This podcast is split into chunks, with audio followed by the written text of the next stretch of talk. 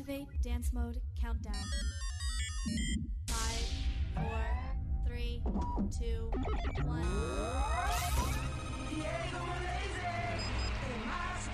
In my space.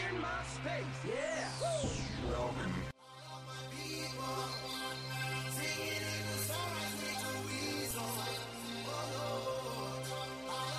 聚焦体育盛事，关注体 坛动向，纵横最新鲜热辣校园体育。与您分享体坛的激荡。我们崇尚每项运动都是艺术，而每项艺术都有生命。引爆世界体坛亮点，引领潮流体坛之风。您现在的坐标北纬快乐无极，东京运动无限。我是世豪，我是婷婷，体坛纵横，精彩为您呈现。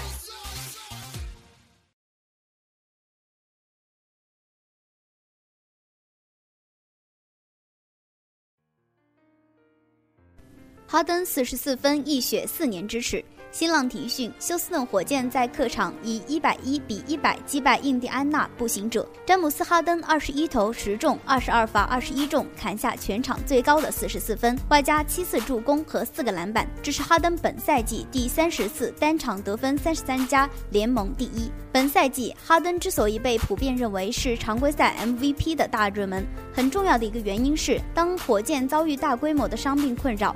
特别是当家中锋霍德华饱受膝盖伤势的困扰时，是哈登扛着球队不断前进。可以说，现在的火箭对哈登太过依赖了。据统计，本赛季当哈登单场得分没有达到二十分的情况下，火箭的战绩是六胜十一负。可是当他单场得分至少二十分时，火箭的战绩是四十胜十二负。对此，火箭替补小前锋科里布鲁尔公开呼吁全队为哈登分担压力。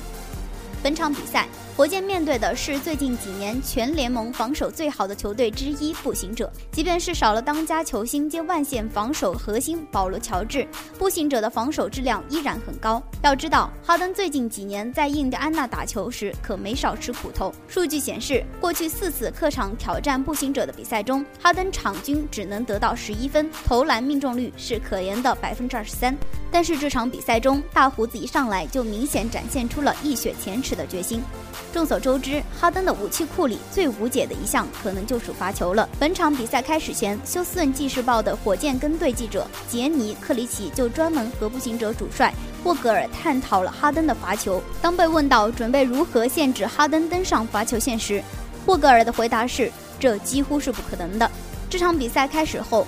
哈登就让沃格尔的担心变成了现实。除了通过运动战四投三中之外，哈登更是能够随心所欲地战胜罚球线。第一节，哈登竟然九次站上罚球线，而且全部罚中。这么一来，他单节就得到了十五分，已经超过了过去四年在这里的场均得分。在他的带领下，火箭首节以二十六比十五领先。但是到了第二节，缓过神来的步行者展开了反击，同时他们对哈登的防守也做了更加周全的部署。与首节如入无人之境般的进攻不同，哈登在第二节的突破次数明显减少，而且没有获得罚球，外线强行投篮则增多，但效果并不好。最终，他本节只得到了三分。进入下半场以后，尽管火箭依然能够保持比分的领先，但是哈登却无法找到第一节的进攻感觉，罚球次数也大幅减少。直到关键的第四节，哈登终于开展了英雄模式，他重新找回了无解的造罚球能力，并且一度连中两个三分球。整个第四节，哈登一人包办了火箭三十四分里的十九分。距离比赛结束还剩不到一分钟的时间，哈登利用单打投进一个难度很高的转身跳投。并使得火箭领先九分。得分后，他再次做出了那个转陀螺的庆祝动作。赢下这场比赛后，火箭完成了在本赛季对步行者的横扫。这两场比赛中，哈登一共得到了八十九分。更重要的是，哈登今天不仅带领火箭取得了一场重要的胜利，同时也让他战胜了多年来在印第安纳的心魔。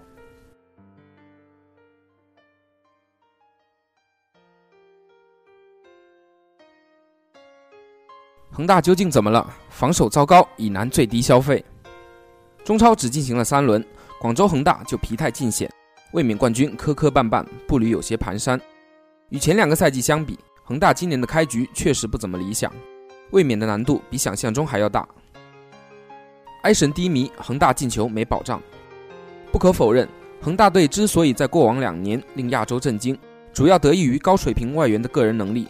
孔卡、穆里奇、埃里克森的存在提高了全队的水平，在任何比赛中，恒大队都可以用强大的进攻压制住对方。今年恒大队的控球率依旧保持着绝对的优势，在射门次数上，恒大队仍以五十四次射门排名第一，与前两个赛季同期基本持平。不过在得分效率上，恒大队有了明显的下滑。今年前三轮，恒大队只打进了五球，场均不足一点七球，而二零一四年前三轮同样是两颗一主的恒大队打进了八球，二零一三年同期更打九球，场均进三球。这也是为什么恒大队今年迟迟无法实现最低消费的原因。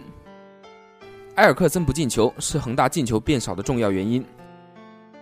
二零一三赛季，埃尔克森在首轮梅开二度，次轮上演帽子戏法，第三轮客场对北京国安也打进一球，三轮打进六球，状态不亚于如今的高拉特。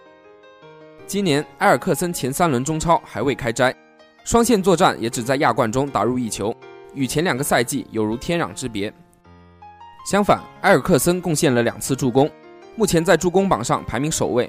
而被以进攻组织者引进的高拉特，目前也仅有一次助攻。这也反映了恒大队目前的进攻组织存在问题，更多的时候是依靠外援的个人能力在发挥作用。防守变糟糕，三场中超恒大场场失球，失球数达到了三个，刚好每场丢一球，防守的问题再次被外界诟病。其实外界不是不能接受恒大的失球，而是难以接受恒大队在某一时段防守时的杂乱无章和对弱队习惯性丢球的毛病。前三轮恒大队的对手都是实力较弱的队伍，石家庄永昌和重庆力帆都是升班马，长春亚泰也是上赛季倒数第五，差一点降级。面对这样的对手，恒大场场失球，的确有失卫冕冠军的风范。再往前看，恒大队这一防守问题这几年来一直存在。去年同期，恒大队的失球为四个，其中主场对阵升班马哈尔滨伊藤时也丢了一个，对长春亚泰更是丢了三个。二零一三年恒大鼎盛之时，前两轮也有两个失球，其中一个是对阵上海申鑫，后者在二零一二年赛季排名倒数第三，几乎降级。在亚冠，恒大队的防守同样令人担忧，客场对阵西西尼时城门两次洞开，主场对阵鹿岛鹿角更是丢了三球。作为前世界第一后卫，外界都希望卡纳瓦罗能给恒大带来稳固的防守。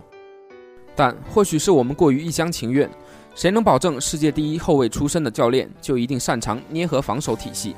至少从目前看来，卡纳瓦罗执教这三个月以来，恒大队的防守能力并不比里皮时代强。如今赛季刚刚开始，恒大的失球数就已经轻易上双了。恒大的对手在陡增，沪上双雄统治积分榜。这是本轮中超过后的热点话题。随着上海申花的强势复苏和上海上港的强势崛起，两支上海滩球队以三连胜的势头占据了积分榜前两位，将恒大、国安、鲁能通通挤在后面，让人不禁感叹：今年的中超好看了。本赛季恒大卫冕的对手除了北京国安、山东鲁能和广州富力外，又增加了申花和上港两个强劲的对手。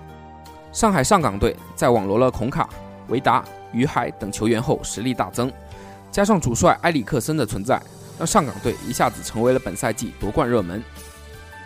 如果说上海上港队的崛起在意料之中，那么上海滩的传统豪门申花的强势复苏则让很多人感到意外。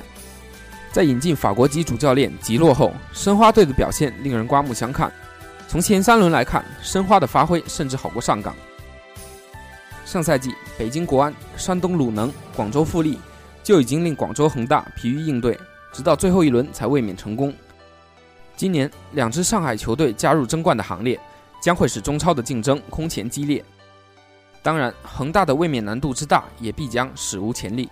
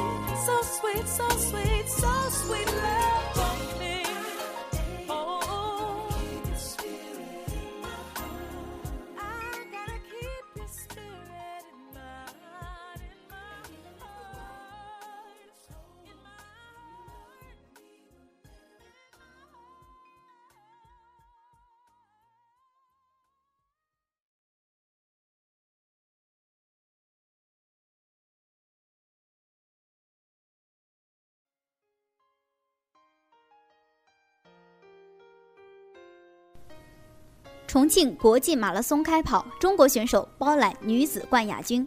中新社重庆三月二十二日电，二零一五年重庆国际马拉松赛二十二日在重庆南滨路开跑，来自二十八个国家和地区的三万五千余名选手沿着长江展开长跑角逐。中国选手包揽女子全程组冠亚军。本次重庆国际马拉松赛是二零一五年全国马拉松锦标赛三站中的第一站，也是二零一五年。北京世界田径锦标赛马拉松选拔赛参赛人数首次突破三万人。报名全程、半程马拉松赛的运动员中，百分之六十六以上选手为外地选手，包括新加坡、肯尼亚、埃塞俄比亚等国家和地区的专业选手。发令枪响后，中国选手一直处于领跑位置。不过，经过激烈角逐，男子全程前三名均被非洲籍选手获得，女子全程组冠亚军则由中国选手包揽。丁长琴以两小时二十六分五十四秒摘冠，何颖丽紧随其后。肯尼亚选手获得第三名。当天天公不作美，重庆气温低至十五摄氏度，并伴有阵雨，但淅沥沥的春雨并没有阻挡马拉松爱好者的步伐。第一梯队选手跑出十公里后，起跑线上仍有大批参赛者蓄势待发，渐次步入跑道。马拉松爱好者们在造型方面费尽心思。赛场上不乏化妆成美国队长、唐僧师徒等另类造型的选手，不少选手拿着自拍杆边跑边记录参赛瞬间。丁长琴在接受中新社记者采访时表示，他将继续备战今年八月北京世锦赛，争取明年代表中国出赛奥运会。重庆国际马拉松赛由中国田径协会与重庆市体育局主办。重庆南岸区和巴南区承办。自2006年重庆南岸区首次举行万人健步走活动以来，从2008年开始，万人健步走活动升级为半程马拉松赛，并于2012年成为全国马拉松正式赛事。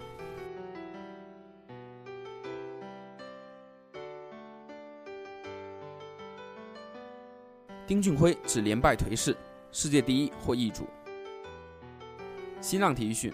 北京时间三月二十四日，二零一五年世界斯诺克球员巡回赛 （PTC） 总决赛将在泰国曼谷打响。今年已经惨遭五场败仗的丁俊晖，能否止住连败势头，从而为临近的赛季重头戏世锦赛尽快完成调整？这里将是关键的战场。而刚刚从大奖赛再遇归来的特鲁姆普，则被寄予背靠背夺冠的厚望。不管怎么样，种种迹象表明，今年诞生新冠军的可能性极大。由此，世界第一的宝座或将再次易主。丁俊晖止五连败，为赛季重头戏尽快调整。PTC 总决赛是本赛季第九站大型排名赛，参赛选手为欧巡赛六站总排名前二十四位，以及亚巡赛三站总排名前八位的选手。奥沙利文因出战少的缘故，无缘此次总决赛。而在欧巡赛没有任何斩获的丁俊晖，凭借着亚巡赛宜兴公开赛的冠军头衔得以入围。本赛季以来，丁俊晖突然陷入低迷，不能自拔。特别是时间进入二零一五年后，他更是一胜难求。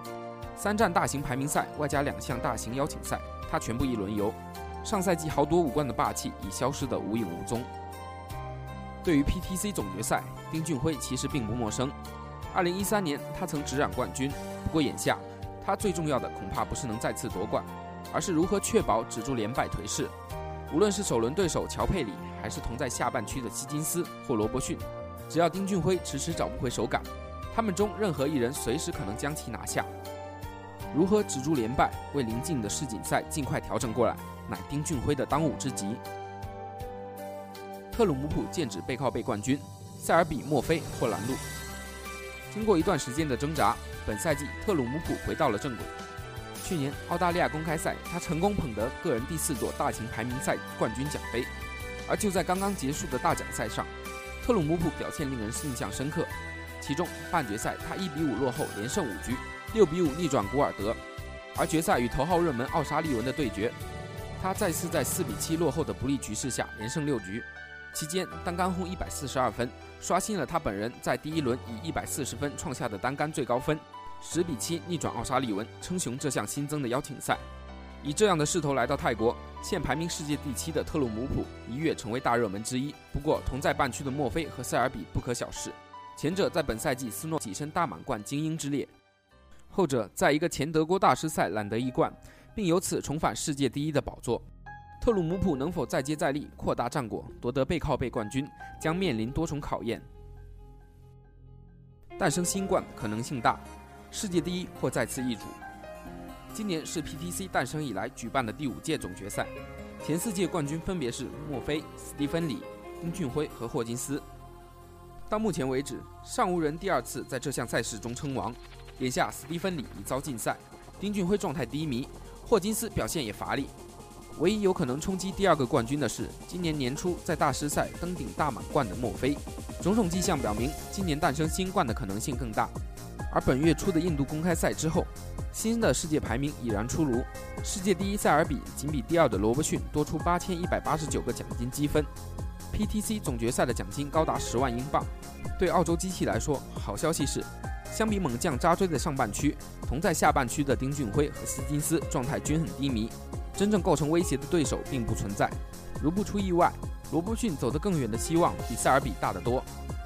如此一来，世界第一的宝座很可能在 PTC 总决赛之后再次易主。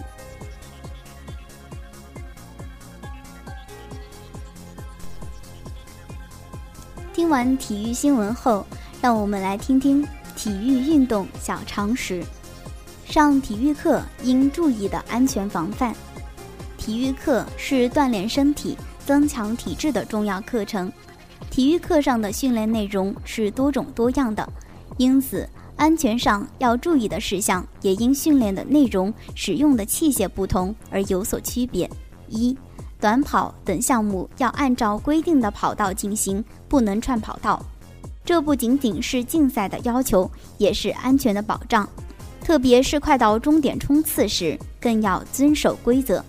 因为这时人身体的冲力很大，精力又集中在竞技之中，思想上毫无戒备，一旦相互绊倒，就可能严重受伤。二，跳远时必须严格按老师的指导助跑起跳，起跳前前脚要踏中木质的起跳板，起跳后要落入沙坑之中。这不仅是跳远训练的技术要领，也是保护身体安全的必要措施。三，在进行投掷训练时，如投铅球、铁饼、标枪等，一定要按老师的口令进行，令行禁止，不能有丝毫的马虎。这些体育器材有的坚韧沉重，有的前端装有尖利的金属头。如果擅自行事，就有可能击中他人或者自己被击中，造成受伤，甚至发生生命危险。